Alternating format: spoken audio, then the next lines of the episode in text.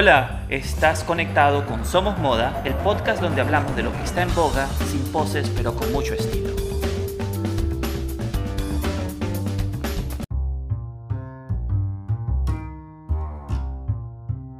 Hola, ¿cómo están todos? Bienvenidos a Somos Moda. Esta noche, pues, este día, depende de donde lo estés oyendo, tengo una invitada muy especial, una que, amiga, colega, compañera, compinche, como tú la quieras llamar, Fernanda de Sousa. Fernanda es eh, una venezolana, modelo y autora, eh, poetisa que ha estado en la industria de la moda en diferentes ramos y entonces el tema que vamos a tratar este día es los diferentes trabajos que puedes conseguir en la industria de la moda, porque no solo se diseña, se hacen muchísimas otras cosas. Así que bienvenida Fernanda, ¿cómo estás?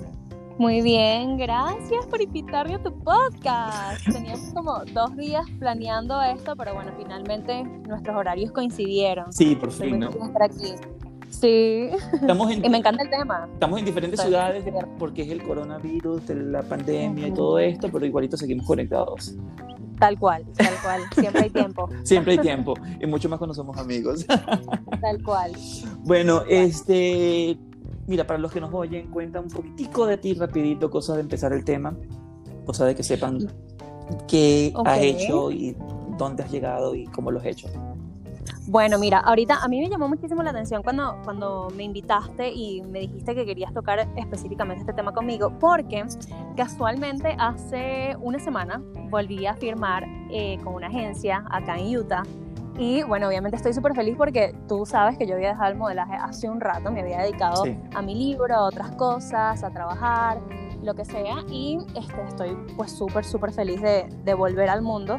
Y aparte porque, bueno, eh, tú más que nadie sabes que la industria de la moda en Estados Unidos es algo totalmente diferente a lo que nosotros conocemos en Latinoamérica. Totalmente. O específicamente en Venezuela. Entonces se siente rico como que eh, volver a aprender cosas nuevas, recordar viejos conceptos, eh, conocer gente que siempre tiene algo más que aportar, algo más que decir. Entonces estoy súper, súper, súper feliz. Y nada, o sea, mi experiencia hasta el momento ha sido increíble. Yo, de hecho, usé fotos que, que, que me tomaste tú para tu colección. Sí, las usé para mi book también, porque obviamente quedaron espectaculares y yo dije, nada, estas me las van a aceptar porque sí. Porque sí. Y nada, hice un book bastante grande, eh, bueno, la verdad ni tan grande como unas ¿qué? 60, yo creo que 70 fotos fue lo que... Eso, lo ¿no te parece grande? Es grandísimo. En serio, yo he visto, yo he visto eh, portafolios de otros modelos que tienen una cantidad infinita de fotos y yo como que, bueno, sabes, seleccioné como las cinco mejores de todos los trabajos que he hecho. Buenísimo. Y, ahí fue lo que, lo que mandé. Entonces la gente quedó como súper, súper emocionada. Y nada, fui... Eh, ellos tienen, la, la, agencia se llama Urban Talent y al mismo tiempo tienen como una especie de, de training para los nuevos talentos y es algo mandatorio, ¿sabes? Como para involucrarte otra vez, sobre todo eh, si tienes un tiempo en... Sí, te, te ayuda a refrescar la mente, pues. Exactamente. Y yo súper feliz porque me quedo como que, mira, esta gente trabaja así, yo nunca había trabajado así y tiene muchísimo sentido. Entonces, justamente, eh, cuando me comentaste, mira, dentro de la moda se pueden, se pueden tener muchísimos trabajos. Y ahí, en esta agencia, es que me he dado cuenta que tienes toda la razón. Claro, sí, total. Puedes tener trabajos por ejemplo, en tu caso como diseñador, en mi caso como modelo, como fotógrafos, como ilustradores, como, eh, ¿cómo se llama? Eh, eh, tipo, no es, son las personas que hacen como self-tape que este, son actores, pero al mismo tiempo no son actores, sino que todo es como que sin audio. Sí, exacto, sí, sí. Este, también aparte de eso, están no, no solo en la parte de, modelaje, sino en la misma parte de, de, diseño de moda como tal, ya que es una industria de billones de dólares, tú necesitas un soporte muy grande. Tal cual. El diseñador diseña nada más, pero el diseñador no te hace el patrón. Para eso está la patronista. Entonces, esa persona se encarga solamente y se especializa en hacer los patrones y el molde para el, que el diseñador hizo en su, en su dibujo. Aparte de eso, después está el que desarrolla el producto, que es, que es el el encargado de mandar a hacer la producción y las muestras en, en, otros países de acuerdo al patrón que hizo el patronista siguiendo las indicaciones del diseñador. Es una cadena. Claro. Entonces, cuando llega ese- que- ese- ese- esa, muestra, es que tú como modelo se te llama al estudio para medírtelo. Si te queda Tal bien, cual. se hacen los ajustes o no, y es donde se manda otra vez a hacer producción. Entonces Tal es cual. un proceso larguísimo. Entonces después ahí entra el fotógrafo, que es donde te después que ya el producto está hecho, la modelo está aquí, vamos a hacerle la sesión de foto. Pero entonces, ¿quién está con el fotógrafo? El director de arte, el, Claro. el relacionista público, porque entonces tiene que seguir la, El ayudante. el también. ayudante, tienes que seguir todos los, los lineamientos de la marca. Entonces tienes que tener la gente que maneja el producto, la gente que son los compradores, que son los que van a estar vendiendo ese producto después a las tiendas donde se va a colocar. Sí, donde se va a distribuir. todo. Exactamente. Tienes el ilustrador, porque entonces muchas veces y muchos diseñadores tienen el concepto, pero necesitan un ilustrador que sepa plasmar en papel la idea. Y después están los diseñadores gráficos porque necesitas toda la parte del branding, de cómo va a ser Claro. editada la foto, recortada, por dónde vamos a poner el Los logotipo, videógrafos los videógrafos, los estilistas como nuestros amigos que nos ayudan y nos sacan la pata del barro todo el Tal tiempo. cual. Y Tal sin cual. ellos, de verdad, no, no, no, brillaríamos nosotros, ni tanto tú ni como yo. Sí, Este, definitivamente. por eso a toda esta gente hay que tenerla siempre de buenas. Sí, literal, literal, es verdad. Porque es un equipo que trabaja contigo gracias a tu idea principal. Dice, ellos confían en ti y tú confías en ellos. Se transforma todo esto en una familia. Tal cual. Después están obviamente los especialistas en vestuarios, que son Ujú. los que te escogen la ropa. Por ejemplo, vieron ese diseño que hiciste, a la modelo le quedó bien, necesito ese traje porque lo vamos a poner en una, en una alfombra roja o lo vamos a poner en, en un teatro. Están los personal shoppers que también atienden a las exposiciones, los desfiles de moda. Y entonces son personas especialistas en buscar piezas únicas para clientes privados o tiendas. Ah, inclusive, ¿sabes que entran aquí también? Los wedding planners. Porque, oh, sí. sí, porque claro, ellos están para- encargados de organizar la boda, que tiene que estar incluida la moda. Tienes que escoger todos los at- atuendos de la novia, el Sí, novio, el lo que- el ramillete, ramillete, corona. todo eso es parte de la moda también. Sí, tienes toda la razón. De hecho, eh, me llegó un, un email de un casting que van a hacer para una... Es una marca, pero ellos se, se, eh, se dedican específicamente a eso, solamente a crear vestidos de novia, ¿Ves? Eh, ¿sabes? Como de diferentes maneras. Vestido para el civil, para la Sí, iglesia, sí, no todo. sé si es algo un poquito más formal. Exacto. lo que sea. Y me Exacto. llamó muchísimo la atención porque es verdad, yo nunca lo hubiese visto desde ese punto de vista, ¿sabes? Yo, como que bueno, es un vestido de novia, tú vas, qué, qué sé yo, a un atelier o, o a una tienda y listo, se se acabó. No, no, Pero no. obviamente alguien lo diseña, lo alguien diseña lo prepara, y, y es exactamente y va le todo quitan, le ponen todo. eso va todo en, en conjunto aparte de eso después estamos los, los que ya todo el mundo conoce que es el trabajo de muchísima gente que quisiera tener que son los editores de moda que son los que manejan todas estas revistas de la moda y deciden qué sale y qué no sale Claro. con esos tienes todo un equipo completo de estilistas, asistentes, este, diseñadores, eh, mira, social media, organizadores de los eventos, las mismas relaciones públicas para la revista, para las marcas, hasta llegar al punto donde tienes que inclusive trabajar con la gente que hace la- las vitrinas, porque con la gente que hace las vitrinas Claro. tienen acceso a, a muchísimas otras cosas que ellos también las necesitan para hacer su, su edición de su revista. Claro, y que muchísimas veces uno también desconoce porque es, es- es un mundo diferente, o sea, es un trabajo en que, eh, del cual ellos tienen conocimiento, Sí. más que, más que la- los que estamos de este lado de, la pantalla, Sí, y, y nos, tú y yo a lo mejor teníamos cero conocimiento de esto antes de entrar a esta industria. Nosotros pensamos, cual. ok, yo quiero ser diseñador de moda porque yo quiero trabajar en la moda. Yo no sabía Ajá. qué más existía. Claro, ¿ves? las costureras. por Las ejemplo, costureras, exacto. Esas señoras Wow. son como mejor que mi mamá. Yo las tengo que tratar a ellas, que no se me molesten ni nada porque tú las necesitas 100%. Claro, es verdad. Este, tienes toda la razón. Sí. Una cosa que, yo- que me sorprendió mucho es una, este tipo de carrera que se llama el Cool Hunter. El Cool Hunter son los cazadores de tendencia. ¿Tú sabías que eso Ah, existía? No, primera vez que lo escucho. de Bueno, eso es una, eso se encargan de buscar qué está pasando en las calles alrededor del mundo. Y entonces esas tendencias salen dos y tres años antes de que tú saques una colección. Y entonces, por ejemplo, ven que si en Asia se están poniendo los zapatos y las medias juntos con colores fluorescentes. Y entonces Claro. en París se está también poniendo los zapatos pero con medias con otro color. Entonces ya dentro de tres años tú vas a ver que la tendencia van a ser zapatos con medias de colores. Claro. Y es porque ellos unen todas esas informaciones e imágenes de todas partes del mundo y dicen, ok, esto se repitió tantas veces en tantos sitios es porque están haciendo esa tendencia. Mm, Mira, ¿Ves? claro. Es, Y al final yo también creo que, que la moda de cierta forma se, se repite, ¿no? la- es un ciclo, totalmente es un Ajá. ciclo, pero lo único que se pone de acuerdo a la, a la generación que A estamos. la época. Exactamente. Ajá, exacto. Digamos, vienes siempre inspirado en tal época. Y ya Ujú. todo en la moda está inventado. Claro, Porque- yo también, yo también pienso exactamente lo mismo. De hecho, eh, hubo un tiempo en el que cuando empezó a ponerse eh, los, los pantalones altos que estaban súper de moda, Sí, que sí. si tú no tenías un pantalón alto no eras nadie en la vida.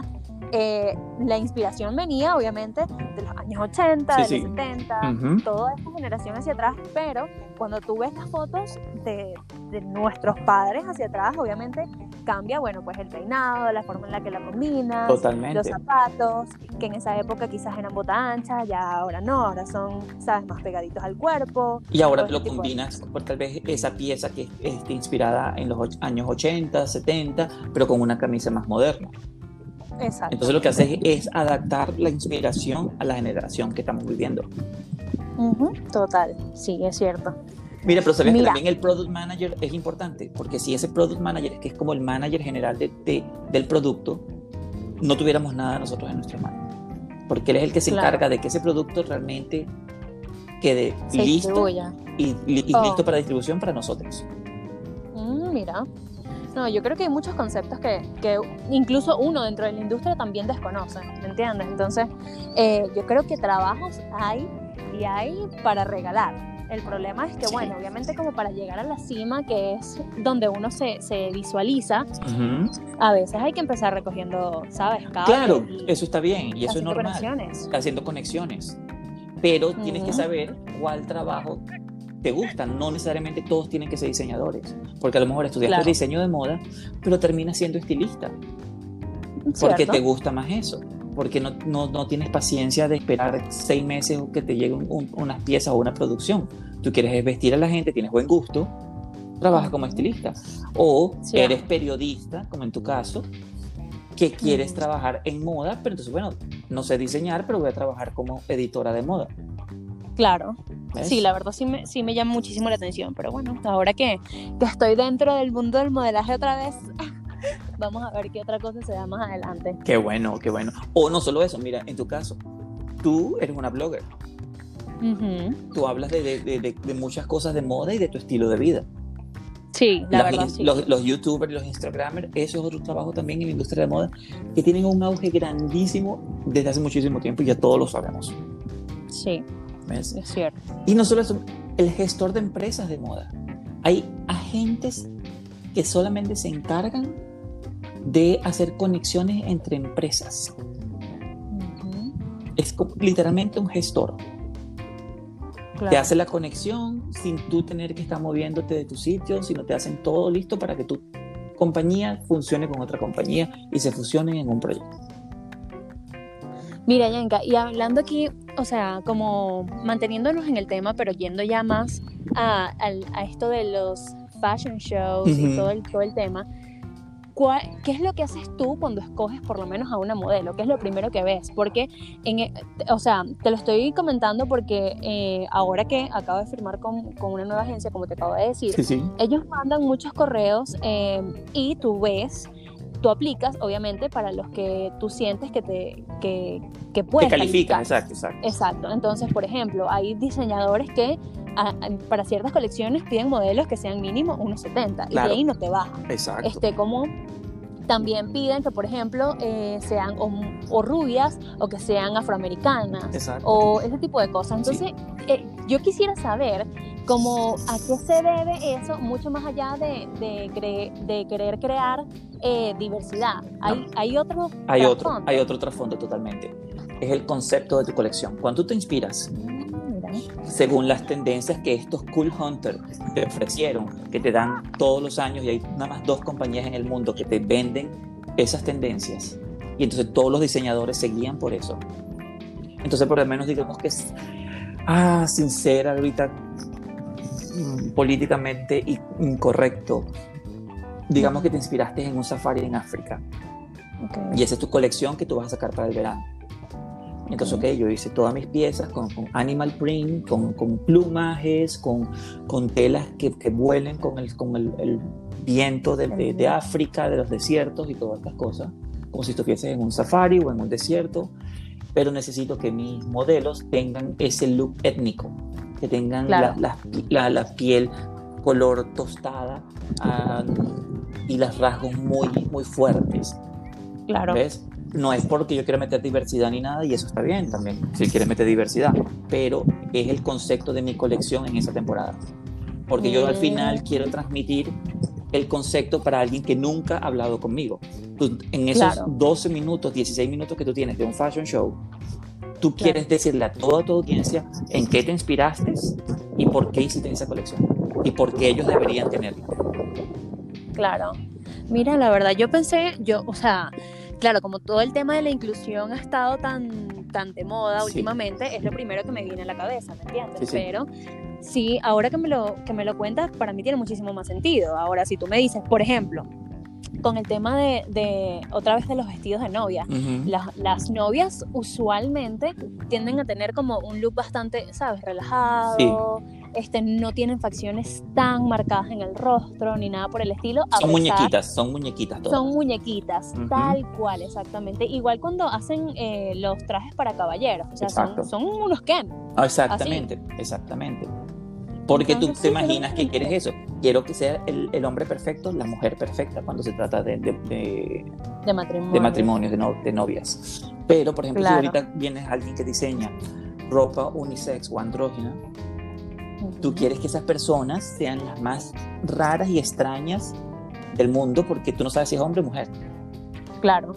¿Ves? Y no es que estás haciendo inclusión, es que tu concepto no tiene género.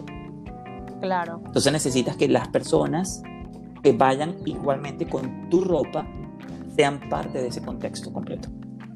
Claro, y que se puedan identificar independientemente de lo que ellos consideren o con lo que ellos se sientan más cómodos. Exactamente, exactamente. Otra cosa, y es muy crudo ver, es que la modelo no tiene que resaltar. Siempre es la ropa que tiene que resaltar. Sí, bueno, eso yo creo que sí te lo... Claro, cuando tú entras como modelo profesional, cuando tú realmente te preparas para esta carrera, para este negocio, esas son las primeras cosas que, que, a ti te dicen, o sea, desde el día uno. Como que mira, a mí no me importa qué tan guapa seas, no me importa qué tan alta, bajita, flaca o gorda. Tú eres un maniquí al que yo le voy a poner una ropa encima. Así que olvídate que yo me voy a poner a escoger la foto en la que mejor se vea tu cara. Yo voy a escoger la, la foto en la que mejor la que tenga mejor iluminación para mi atuendo. Sí, que la ropa luzca todos los detalles. Exactamente. Y si, si, quiero te corto la cara. Tal cual, es verdad, es verdad. Incluso en muchísimas ocasiones eh, se, han, se han visto eh, como comerciales o revistas en las que las modelos no se les ve la cara o se les ve cortada, ¿sabes? Como que la mitad de la nariz y hacia un lado o hacia abajo se le ven nada más los labios. ¿Sabes por qué es eso, no? No. Porque inclusive, mira, Target lo empezó a hacer al principio. Target no tenía maniquí. Mm, cierto, es verdad. porque La, la clientela de Target era muy diferente en su figura en, su cuerpo, la figura humana, a lo que un catálogo les iba a mostrar.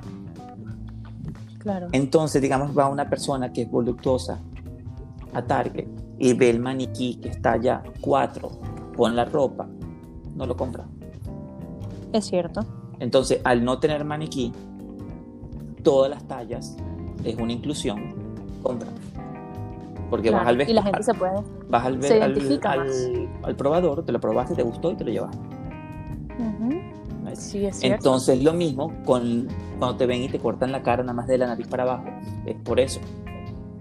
Mm. Porque si te ponen con tus ojos verdes y tu cabello negro y entonces luces preciosa como una muñequita y la modelo perfecta, súper estilizada y todo, una persona que no tenga tu apariencia se va a sentir como que esa ropa no me va a quedar bien. Sí, es cierto. De hecho, a mí me ha pasado. Yo soy de las personas que a mí no me gusta eh, probarme ropa en, en, los centros comerciales cuando voy a las tiendas o algo por el estilo. De verdad, no. No sé, es como que me da flojera, ¿sabes? Me da flojera quitarme lo que tengo puesto. Eso. Ay, no, es como. La iluminación típica no funciona, entonces tú dices, esto no sé si me va a quedar bien. Quieres tomarte la foto y enviársela a alguien y no te señala dentro del vestuario. Tal cual, sí, es verdad. Todas esas cosas pasan, tienes toda la razón. Esto pasa, es más común de lo que uno cree. Sí, es verdad. la etiqueta es siempre atravesadísima, que no puedes ni siquiera tomarte la foto. Y cuando no, es la etiqueta, es, la, el, cierre. El cosito, no, no, no, el cosito este que le ponen. El de seguridad. el de seguridad. El de seguridad. No, mira, qué horrible. Pasa igualito con los lentes, ¿sabes? Que los lentes tienen la etiqueta en el medio. En el medio. Entonces tú te quieres tomar una foto y es imposible porque tienes que sacar la etiqueta. Pero eso, eso lo ha hecho gente que trabaja en la moda y lo hacen por, por una razón. Para que no te la lleve, no te pase, porque mucha gente bueno, la gente que hace la piratería en la ropa hace eso, va a tiendas, se toma la fotografía, lo copian, lo compran tal vez y lo llevan a que sea copiado. Por eso hay muchas tiendas en Francia que no dejan entrar a gente asiática. Y la gente asiática está en la parte afuera de las tiendas diciéndote que si por favor le puedes entrar a la tienda Louis Vuitton a comprarle una cartera. Mira, yo eso no lo sabía. Sí, y entonces no solo eso, ya Europa, en Francia y también creo que lo pasaron ya una vez en Nueva York, estaban metiendo preso a la gente que cargaba carteras falsas en el aeropuerto. Si tú, eh, si tú estabas caminando en, en, el aeropuerto y te veían caminando con una cartera, no sé, Prada o, o Christian Dior falsa, te decían por favor acompáñenos y te, revisaban que, era falsa la cartera. Mira, pero es que te metían preso a estas alturas yo creo que hay, hay imitaciones que son exactamente iguales, ¿sabes? Tendrán, qué sé yo, eh, algún tipo de costura interna o un corte específico que tú dices, este es el modelo que yo saqué original de mi primera producción. Mira, por ejemplo, Louis Vuitton, ¿sabes una cosa? Cuando algo no es, no es este, original, es porque el logo de Louis Vuitton está cortado. Louis Vuitton hace y de las piezas para que el logotipo nunca se corte. Mira, no sé la verdad, porque es que, de hecho, me parece que Louis Vuitton es la, es la marca que más eh, eh, plagean. Exacto. Sí, tal cual. Eh, o sea, tú ves cualquier cantidad de, mm, no sé, hasta medias. Y tú te quedas como que, ¿ah? Pero bueno. Ahorita con la, la, nota de las máscaras, todo el mundo, yo he visto en la calle gente con máscaras Louis Vuitton, Chanel y todo, no me Fendi, yo decía, esto no es Fendi, pero nada. sí, es así. Entonces, esa es parte también del trabajo de la moda.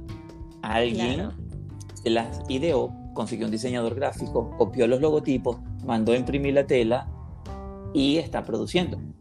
Entonces, ahí siguen saliendo trabajos infinitos dentro de esta industria que es inmensa. Nadie se imagina lo grande que es. Claro, tal cual. Mira, pero el tema este, o sea, me dejaste loca con el tema de, los asiáticos específicamente, sí, ¿sabes? En Francia. En Francia. Pero me sorprende más es porque, em, lo, o sea, por ejemplo, en las películas, este tipo de cosas como que se han visto más comunes en Oriente, ¿me entiendes? No, no exactamente, o sea, tipo con los hindúes, con los árabes, este tipo de, de, personas de por allá. Sí, sí. Que de hecho en las películas, creo que fue en Sex and the City, en una de las. Claro, donde ella está abriendo el carro y lleno de maletas, exactamente. Y e, entonces, como que las meten a una tienda, ellas estaban por ahí, no me acuerdo exactamente dónde, dónde, era que estaban. Y las meten en una tienda y resulta que todo era falso, entonces las querían meter a presa. Ay, todo un show. Pero siempre lo he visto como, ¿sabes? En estos países árabes. Sí, sí. Eh, o hindúes, por allá. No, nunca Porque, lo he escuchado. Pero mira, no solo eso. Yo en las Filipinas, mira lo que vi.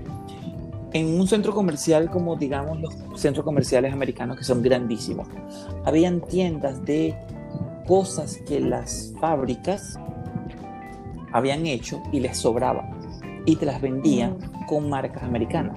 Es decir, oh, por ejemplo, Abercrombie les manda hacer, necesito hacer mil franelas con el logotipo de AF. Ellos hacen, en vez de las mil franelas, hacen mil doscientas. Por si acaso alguna les sale dañada y tienen que reemplazarla para poder entregar sus mil en buen estado. para que las vendan en todos los Abercrombie de aquí de los Estados Unidos o del mundo al precio altísimo que ellos siempre venden. ¿Qué Mm, sucede, con, ¿Qué sucede con las que sobraron? El cliente ya las pagó. Porque ellos los ponen como que en caso de que alguna se dañe, la reemplazamos con esta, pero tienes que pagar las 1200. Quedan esas 200 franelas en Asia, en este caso fueron las Filipinas, y el manufacturador no las puede vender ni regalar. Entonces hay tiendas que las compran y te las venden en, en un cajón y tú entras cual piscina, literalmente a nadar dentro de ropa, a buscar cosas y compras cosas por un dólar, dos dólares. Mm, mira. Y es todo lo que sobró de la producción en buen Claro. estado, que no la pueden ellos vender porque ellos nada más pagaron mil para Claro. vender a nivel arancelario. Yo creo que eso también pasa como con tiendas tipo Zara. Claro, Sí, porque Claro, cuando, por ejemplo, tú ves Zara, no sé en este momento porque la verdad tengo mucho tiempo que no compro ahí y para ser honesta yo no soy una chama que compre muchísimo de marcas ni nada por el estilo. Yo soy, tu- todo súper chill, me los disfruto cuando, ¿sabes? Me invitan a un evento y bueno, tengo que lucir algo parecido, pero eh, creo que no, hasta el momento, creo que no gastaría el dinero en algo así, a menos que yo esté perdidamente enamorada de una pieza, que hasta el sol de hoy no me ha pasado. Pero, em, este, se me fue la idea de lo, de lo que de, la- de Sara.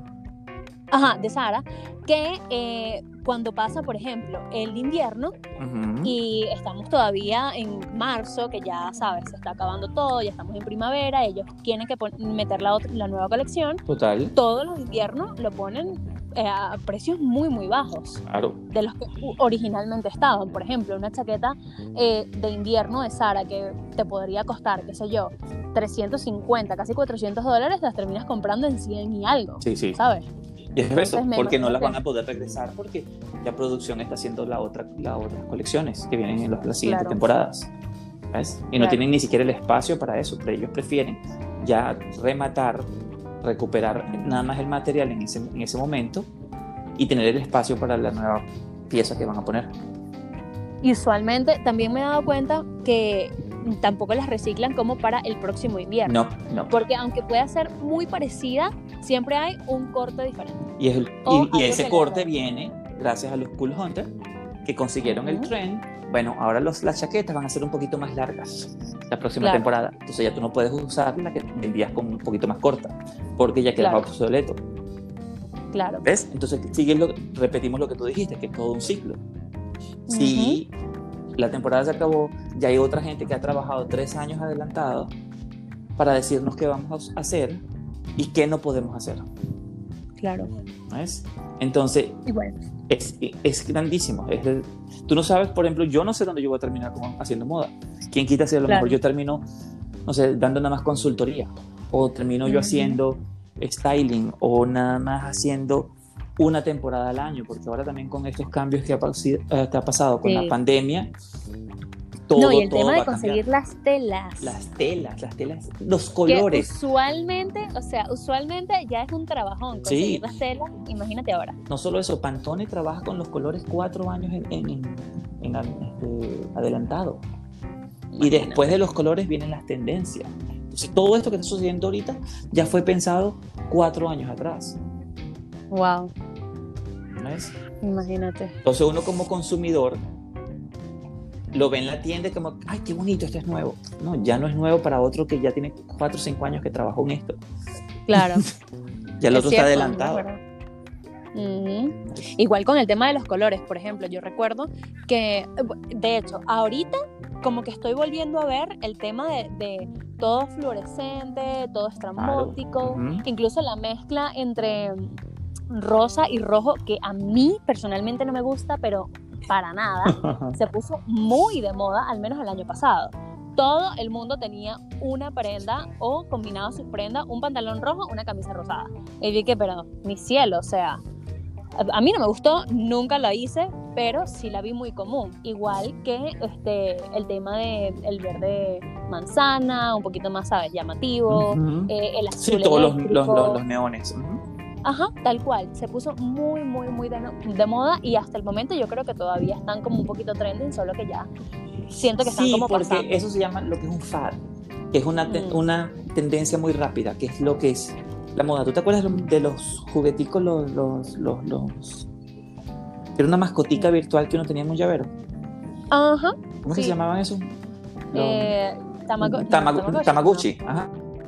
Ok. Namaguchi, Tamaguchi, algo de esto. Algo sí. Eso fue, Ajá. eso fue una moda muy pasajera. Todo el mundo lo quería y nada más lo du- duró contigo seis meses. Sí, es cierto. Después Cierto. más nunca en tu vida lo vistes. Ujú. Así pasa con muchas cosas también. Así pasan, por ejemplo, con los lentes que no son clásicos, con los este, zapatos que son este, diferentes en ese momento, con los colores a veces también. ¿Ves? Sí. Con los mismos trajes de Es cierto. baño o lo mismo, lo que te quieras Ahorita, poner. ahorita sabes que también estoy viendo en- con el tema de los zapatos. Eh, o sea, yo, es más, lo voy a decir con propiedad porque mi mamá es de las mujeres que se ponía botas altas, de las que te sobrepasaban la rodilla. La rodilla, exacto. toda la Ajá, cosa. ajá, Y ajá. cuando ella se ponía esas botas, para mí era como que, que falta de glamour totalmente, imagínate. Y ahorita yo tengo unas que no me las quito, pero para nada. Y, pero ahora me estoy dando cuenta que ya no están tan de moda, sino que están, eh, o sea, están de moda las, las botas altas, pero eh, como, no sé cómo decirte, como una cuarta, un poquito más arriba del tobillo. Claro, claro. ¿Sabes? Las si botas, las botas clásicas country. Ajá, tal cual, exactamente, pero con colores llamativos, ¿sabes? Las vi, por ejemplo, en morado en estos días, pero un morado así Sí, eléctrico espectacular. Sí, sí. Y yo, o sea, mi yo, mi Fernanda de hace tres años jamás ni siquiera hubiese volteado a ver. Y ahorita las quieres. Pero no, no las tengo, pero me enamoré y no las compré porque no había mi talla. Pero me enamoré de esas botas y yo dije, las tengo que comprar. Bueno, entonces alguien, y, y aquí caemos en, en- en lo clásico de lo que sucede en la película eh, Devil Wear Prada, Ajá, que donde ellos están escogiendo la, la, la- la correa azul, que es una clásica escena, donde Ah, ellos no saben qué escoger, si los dos tonos azules son el cerulean y el otro color, y entonces Andy dice que se ríe porque parece que las dos son iguales. No, Ajá. alguien en un cuarto así escogió ese color morado, ese tipo de bota para que tú las quisieras ahorita. Entonces, una industria que necesita muchísima gente trabajando tras de esto para escoger qué color es el perfecto, en, en qué accesorio o en qué zapato lo vamos a poner para que clientas y consumidores como tú la vean y no las consigan ni siquiera su talla porque se agotaron. claro. Y aquí tú estás hablando hoy en día de esas botas porque se te quedó grabada y las vas a conseguir. Porque Sí, Uno lo que- no las he vuelto a ver. uno lo que quiere, lo busca la forma y lo consigue. Tal cual, es cierto. Entonces, es eso, ¿ves? Entonces, nada está por al azar, todo está ya hecho por otra gente que nos ha ayudado en nuestra industria a, decidir y a tomar las decisiones que queremos ponernos y que no ponernos cada día. ¿Sabe? Mira, y por ejemplo, en mi caso, eh, yo creo que siempre me he caracterizado por tener un look bastante como básico, ¿sabes? Yo, o sea, sí, minimalista, no me- totalmente minimalista, Sí, clásico, exacto. Exacto, no me, no me considero una chama ni siquiera que, que le guste intentar cosas nuevas. Y por eso yo creo que también como que paso súper desapercibida con el tema de la moda, porque no, o sea, nunca estoy a la vanguardia, ¿sabes? Nunca, nunca estoy con la chaqueta de moda, nunca estoy con los zapatos de moda. Eh, imagínate, los Adidas Superstar, que hubo cada cierto tiempo como que salen, uy, se escucha una huella ahí, pero cada cierto tiempo como que vuelven a tener cierto boom. Eh, yo me los compré hace como año y medio. Nunca los había tenido Claro. y me pareció Claro, tan pero tú no lo tienes las cosas de moda porque tú no las necesitas. Pero cuando trabajas, sí, te las ponen porque diseñadores o tiendas que necesitan tu look, necesitan mostrar Ajá. esa ropa. Entonces, como, Claro. ya, como ya las vestiste, tú sientes que, ay, ya yo las tuve una vez, ya no las necesito ahorita. Porque te la pusieron. Mm, bueno, puede ser, sí, tienes, tienes razón. A lo mejor también por el tema de que eh, como trabajo es como modelo, yo tampoco me puedo dar el lujo de andar por la vida eh, como exhibiendo todo lo que cargo puesto. Más bien siempre tengo que estar, por ejemplo, a castings, siempre vas unicolor. Unicolor, ¿sabes? exacto. Tu jean y, tu franelita blanca, si acaso. Tal cual, o totalmente negra. O totalmente sea, negro. Ujú. Sin accesorios, sin zarcillos, sin, sin, Sin maquillaje fuerte, nada. sin nada. maquillaje, nada. Cuando mucho, naguará, un, no sé, una base y un polvito. Exacto. Como pa- Para que la foto Pero- salga brillante. Más nada. Exacto, Ajá. más nada. Pero ahora, claro, ese, ese es mi, mi punto de vista como modelo, pero ahora tú como diseñador, ¿cómo haces para tú decir, no, o sea, yo sí voy a estar a la vanguardia, yo sí voy a andar presumiendo mi colección, o este sí va a ser mi estilo? Eh, no Uno sé, presume la colección, pero uno se viste neutro. ¿Sabes por qué? Porque uno escoge como, como este Steve Jobs, un uniforme. Claro. Porque pensar en la mañana qué te vas a poner, estás quitando el espacio tu creatividad. Lo que... En cambio, si yo sé, por ejemplo, a mí me gustan los negros. Yo siempre me estoy vistiendo de negro, de colores oscuros. Sí. Ya yo sé que todo lo mío es negro, todo lo que me va a quedar bien es negro. Ya, perfecto, buenísimo. y, puedo, Claro, sencillo. y puedo usarlo de día, de noche, en la tarde, en cualquier lado, y voy a llegar bien vestido a un sitio.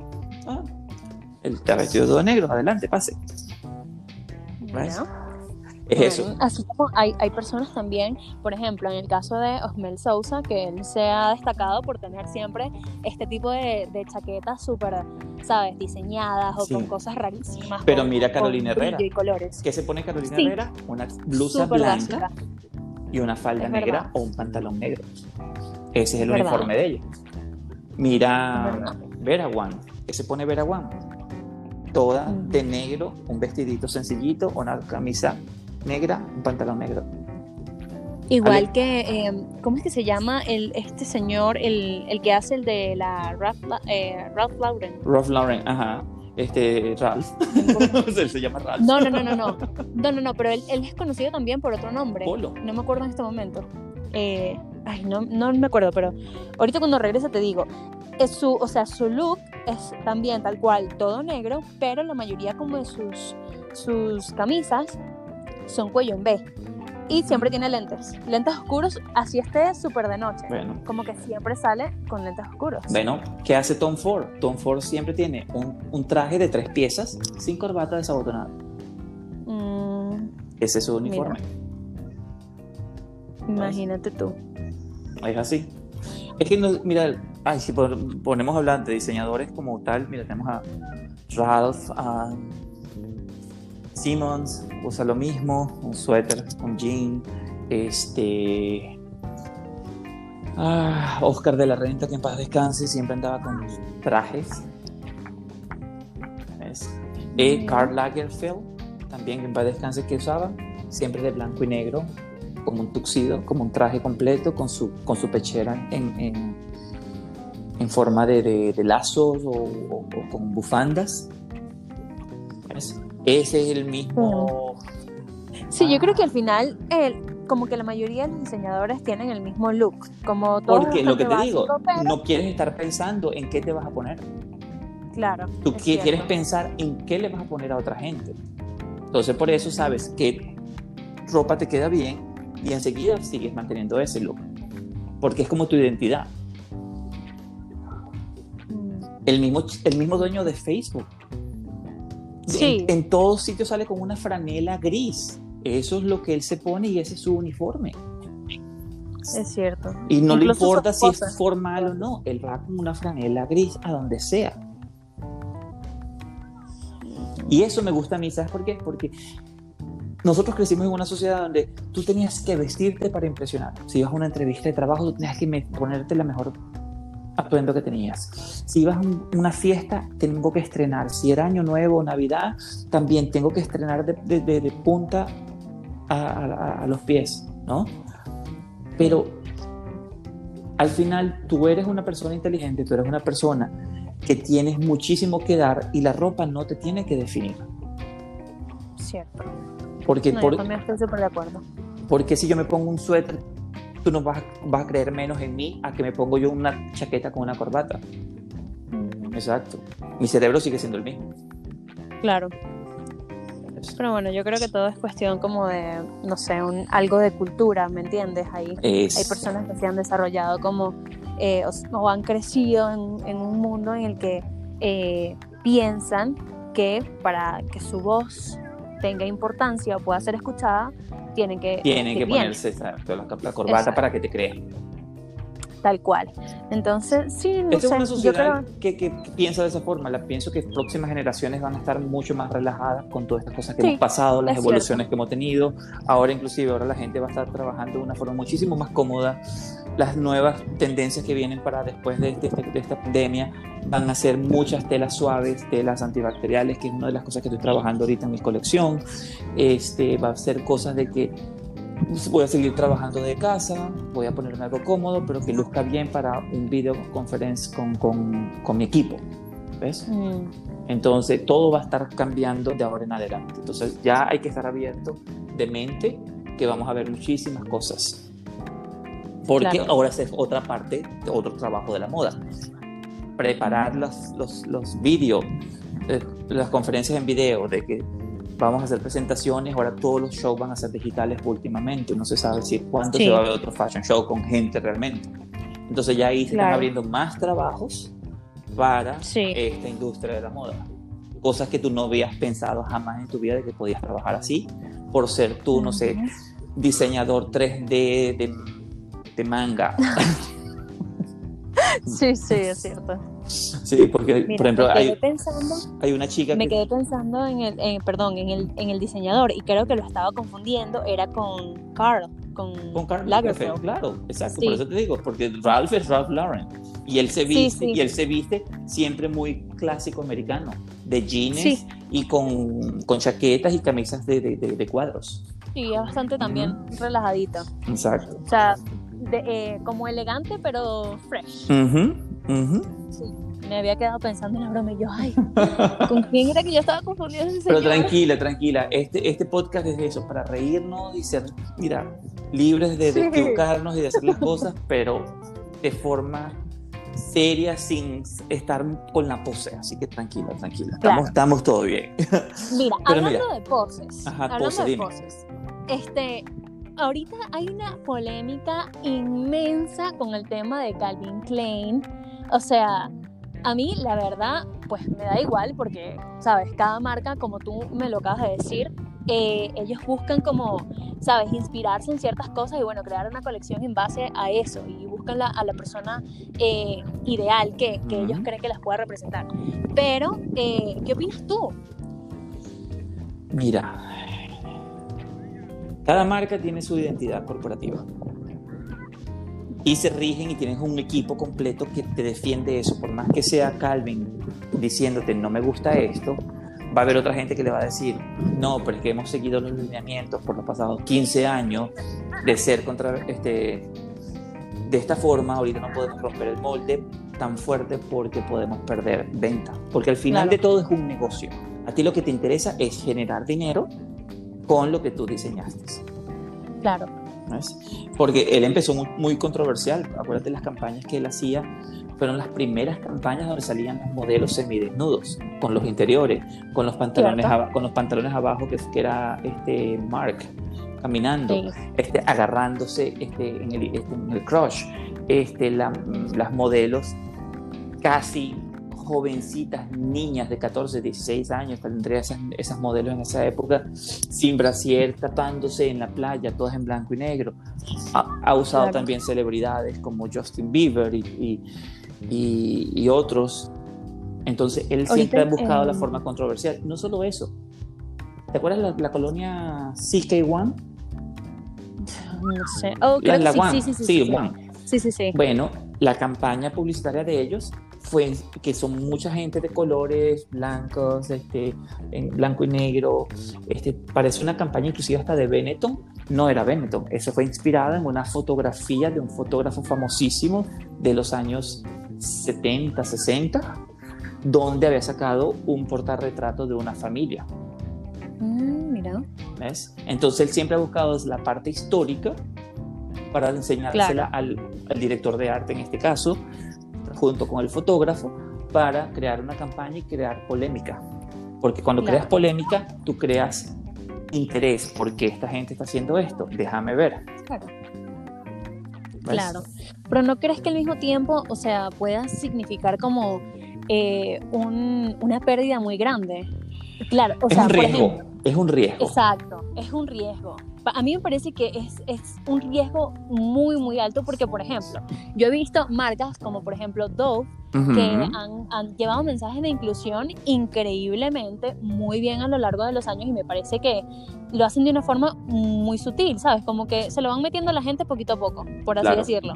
Como que mira, este, aquí hay, no sé, un folleto, ahora hay, eh, no sé, una foto en redes sociales, ahora tengo un comercial en, en televisión donde aparecen mujeres de, ¿sabes? Cualquier parte del mundo y de... Pero es que, ¿dónde empezó todo esto? Empezó con Benetton. Claro. ¿Te acuerdas cómo se, el eslogan de Benetton era United Color of Benetton? Sí, es cierto, es cierto. Y que eran gente de todas partes del mundo, de todos los colores, vistiendo Benetton, una marca italiana.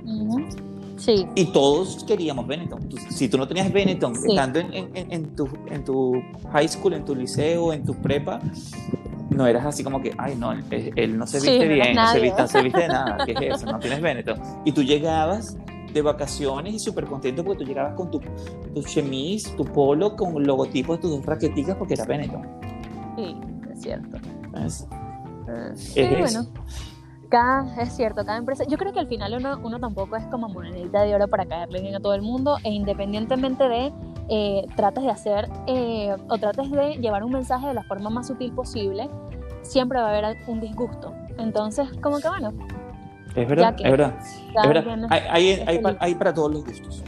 Pero mira, mi amor, ahora tenemos ya 46 minutos casi grabando. Este, no quiero que se nos vaya a acordar esto por la conversación súper entretenida que estamos teniendo. Entonces, vamos a decirle a nuestra audiencia en dónde te pueden conseguir, cuáles son tus redes, cuál es el nombre de tu libro, porque estoy súper contento de que ahora eres autora. He leído tus poemas y me pongo a veces a leerlos, a leerlos, a leerlos cuando los veo en tu Facebook y en tu Instagram. Yo decía, wow, pero porque, ya, porque yo no escribo así cuando tengo que decir cosas. Entonces, ¿dónde te pueden conseguir? Este... Mira, eh, nada, yo soy Fernanda de Sousa en todas mis redes sociales. En Instagram sí soy Fernanda de Sousa 17. Y nada, bueno, con el tema de las redes, yo pues me gusta, obviamente me lo disfruto un montón. Subo mis poemas, subo mis trabajos como modelo, pero al mismo tiempo también la llevo como, como, como una red social. Igual, comparto cosas de mi vida, eh, fotos. Eh, es, es, un espejo tuyo, es la reflexión tuya completamente. Exactamente, tal cual. Es una parte de de mi día a día o, de mi mes Exacto. que, voy compartiendo y, nada, yo la verdad es que eh, mi intención es esa, que al final la gente pueda identificarse con las cosas que escribo o con el estilo de vida que llevo, porque si me pongo, o sea, no me gustaría eh, convertirme en este tipo de escritora que, sabes, todo es como extremadamente profundo y tiene siempre palabras rebuscadas, eh, que las personas al final no siempre logran entender. Claro, tú te conectas más con tu audiencia. Exacto, ni como este tipo de modelos que venden una vida, wow. la súper intocable, la Naomi Campbell, la, la, Coco, Rocha, no, que no, exacto. Tal cual.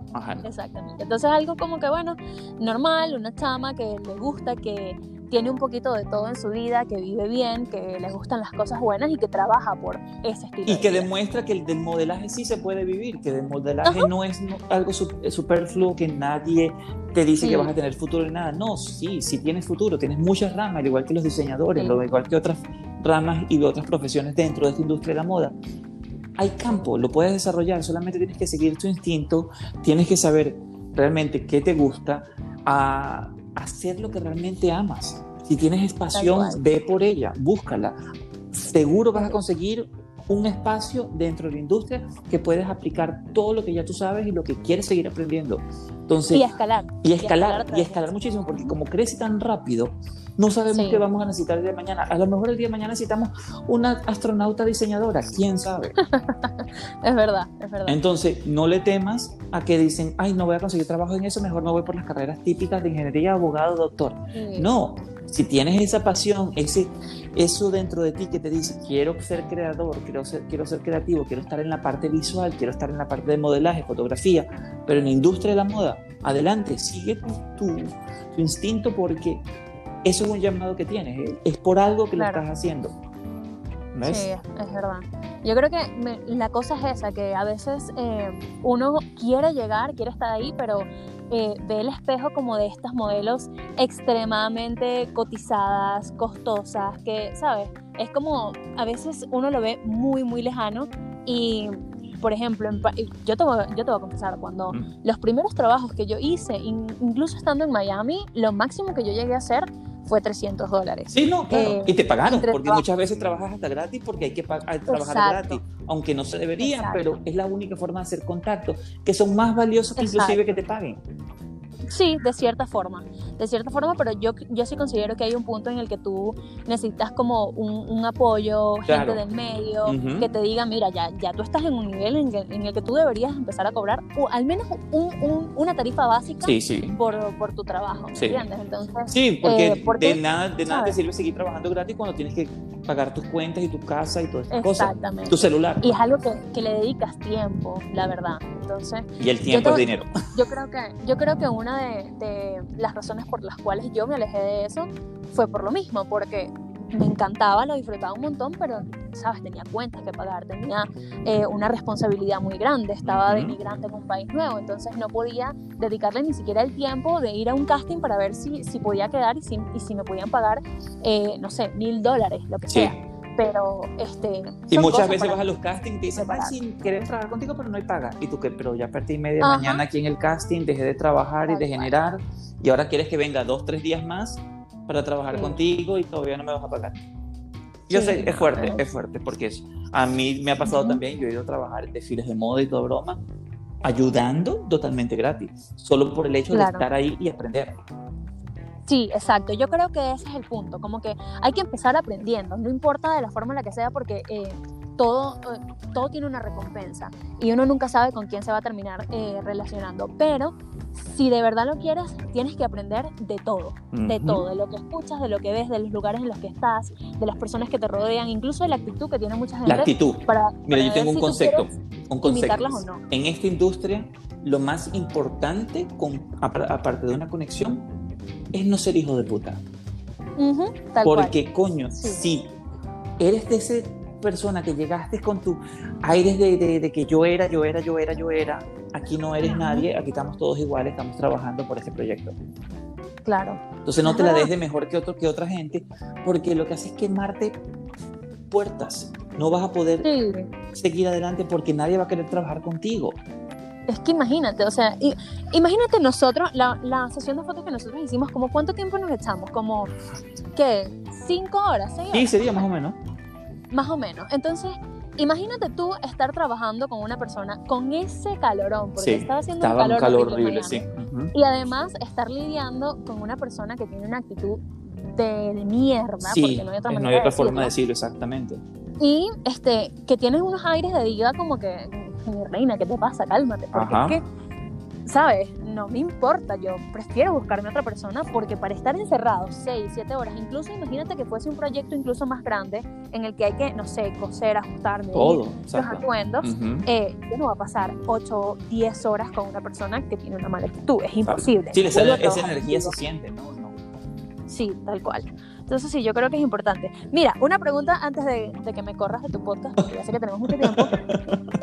¿Qué cosa, este, qué es eso de la moda que no te gusta? Algo que no usarías. Por ejemplo, yo odio los zapatos con plataforma. Ah, ¿Qué es algo que yo no usaría que odio? Sí, no sé, algo muy feo que dices, ay, no, es que esto no le queda bien a nadie, no se lo he visto bien que le quede bien a nadie. Las minifaldas, creo yo. ¿En serio? Sí, es que yo no siento que la mujer está cómoda nunca con una minifalda. Yo sé que quieres lucir sexy, pero es la pieza más incómoda que tú tienes porque siempre estás halándotela hacia abajo. Es verdad. Entonces, ¿para qué te la pones? Si no estás cómoda. Sí. Mm, bueno, sí, las minifaldas, sí, no sé. Yo tampoco soy tampoco de muchas faldas y, las que tengo son Otra cosa es, yo siempre he pensado, tú para ser sexy no tienes que mostrar tanto es cierto. Hay mucha gente que solamente quiere pensar que ser sexy es mostrar más piel que tela. No, deja algo para la imaginación. Claro. Lo sexy es tu personalidad. Ser sexy es tener confianza en ti mismo. Porque eso es lo que proyectas, no importa lo que tengas puesto.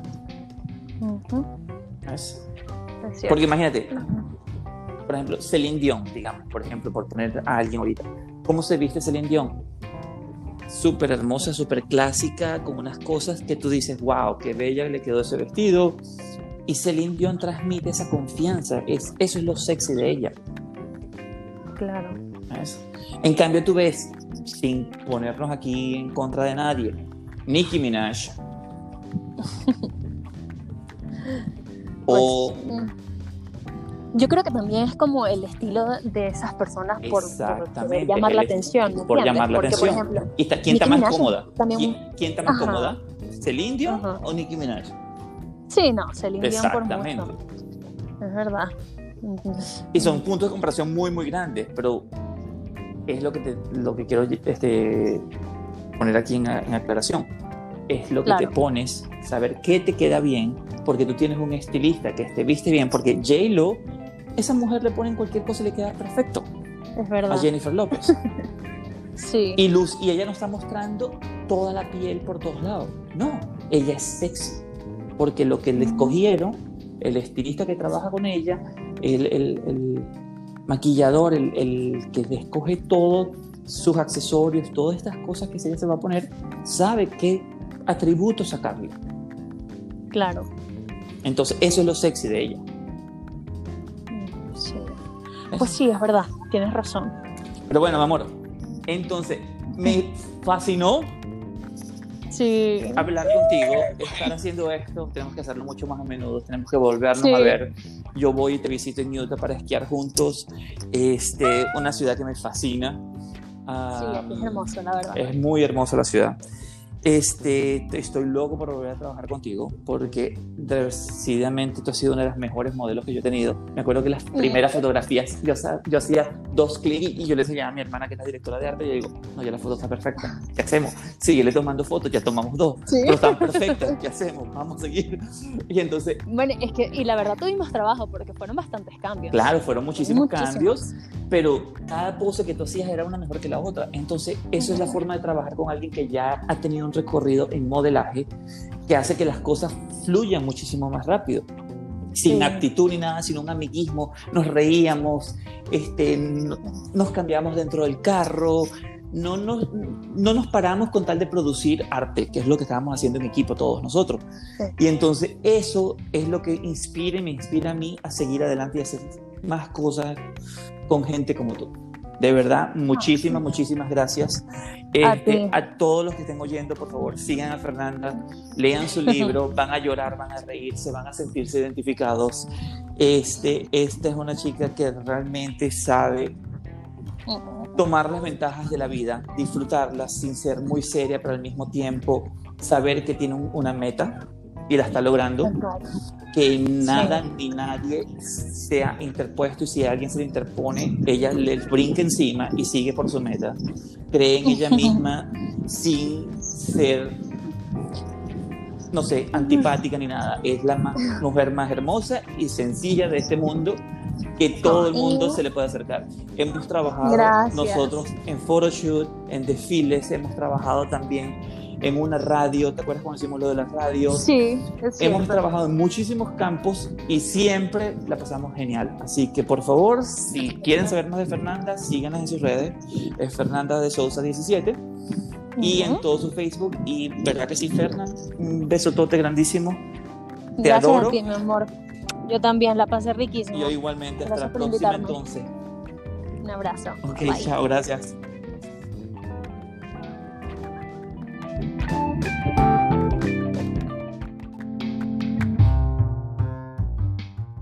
Todas las semanas en tu plataforma favorita, escucha Somos Moda, el podcast.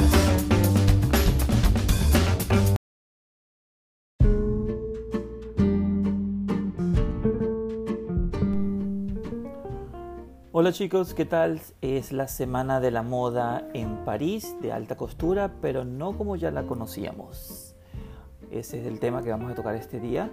Y la semana de la moda este, comienza hoy y nos trae un sinfín de espectáculos habituales que se realizan por toda la capital francesa. A medida que la industria este, fue afectada gracias al coronavirus, no sé si decir ni gracias, debido al coronavirus, la pandemia esta tuvo que hacer muchos estragos a nivel este, profesional y nos ha mantenido a muchos fuera de, de los talleres durante varios meses Como resultado, diseñadores van a mostrar colecciones mucho más pequeñas y en algunos casos no van a mostrar ninguna creación nueva. Se van a centrar más en películas, en fotos, en colaboraciones, con la esperanza de mantener al público interesado.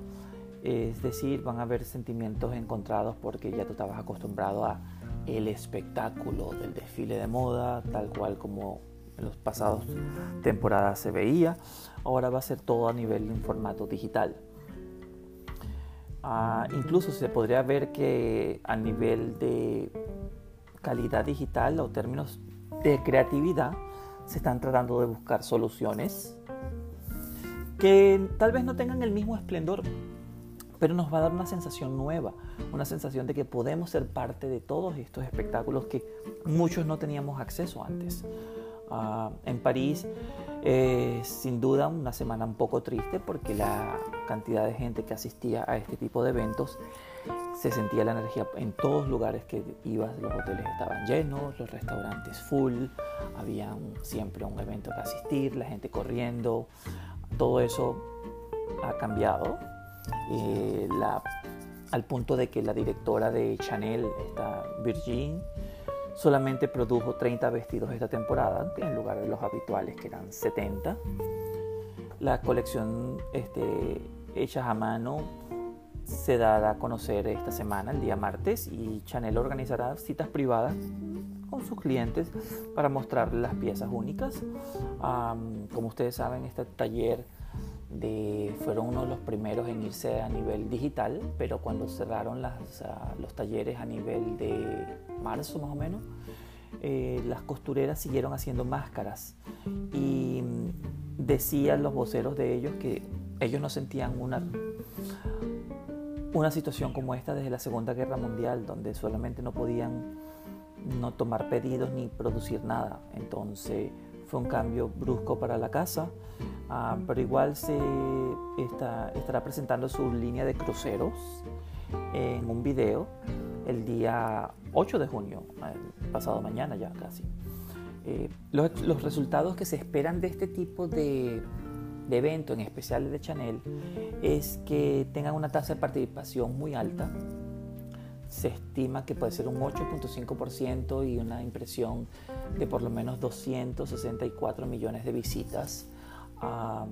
Francamente son unos resultados impresionantes y, un, y algo que se puede lograr de acuerdo a tantas plataformas y cantidades de personas que están en sus casas en su comodidad o no pueden estar saliendo, van a estar conectadas con sus teléfonos celulares y sus, sus computadoras, pero estas estadísticas no construyen la imagen ni encarnan los valores de la casa que ya se conocía como tal.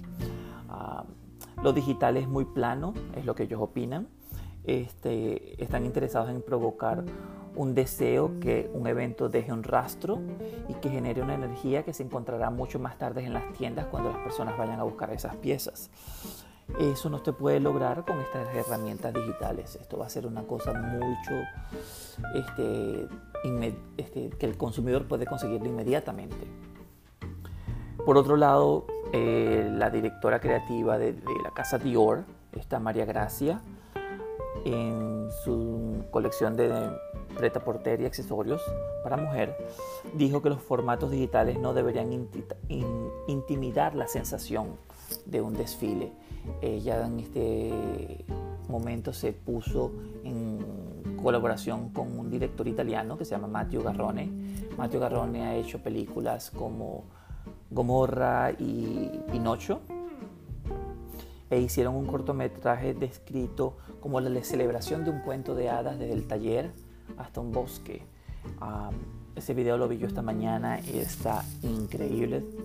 Son unas cosas que tú te acuerdas de épocas como el 2015 con, con la película Tale of Tales y te deja como ese romanticismo mitológico y al mismo tiempo de algo hecho a mano a la perfección en solamente cuatro minutos que ves el video.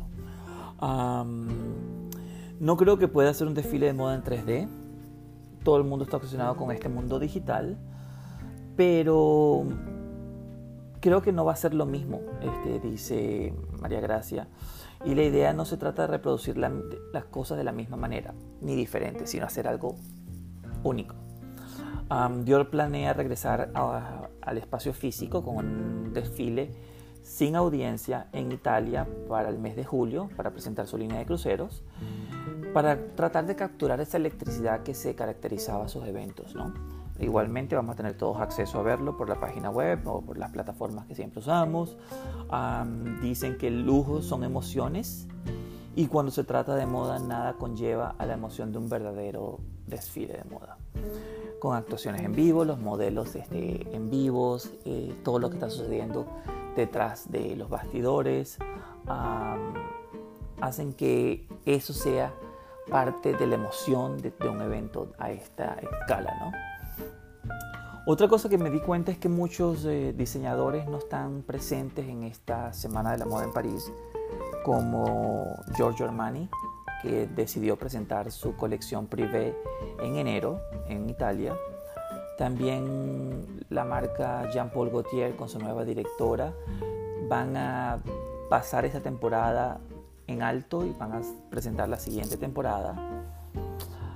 Valenciaga que estaba programado en regresar al, Couture Fashion Week después de una ausencia de 52 años. Eh, va a lanzar su presentación en el mes de enero. Mientras tanto, Givenchy está preparando una temporada con su nuevo director creativo que se llama Matthew Williams. Ah, y Valentino va a presentar en julio una colección de otoño. Por otro lado, este, la gente de Schiaparelli no va a presentar colección.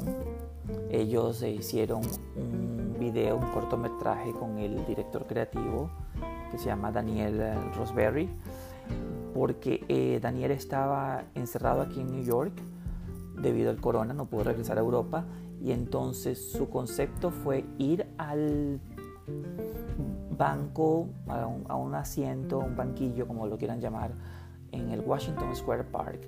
Él sale de su casa, se pone su máscara, camina con sus bocetos y sus lápices y se sienta en este parque a diseñar la colección tipo cápsula que va a presentar en el mes de diciembre, pero esta vez en Los Ángeles. La casa Fendi con su directora Silvia Venturini ha seleccionado un aspecto de unas colecciones antiguas de la casa, donde Fendi mostraba desde el 2015 hasta el 2019 cuando Karl Lagerfeld estaba vivo y sus atuendos fueron fotografiados en el contexto del Palacio de la Civita, que es la sede de Fendi en Roma y el lugar donde están todos sus talleres de, moda. Otra marca que hizo algo diferente fue la gente de, Balmain, de Balmain, que hicieron un desfile retrospectivo para celebrar los 75 años de aniversario de la marca, mostrando piezas de esos 75 años en un barco navegando por el sur, en el río que atraviesa París, el, Sena, y presentó toda su colección en TikTok, Instagram, y la gente que estaba en París lo pudo ver por los puentes. Así que ya estamos viendo unos cambios muy diferentes y radicales y ninguno se parece al otro, no como los típicos desfiles de moda que todos tenían un, protocolo.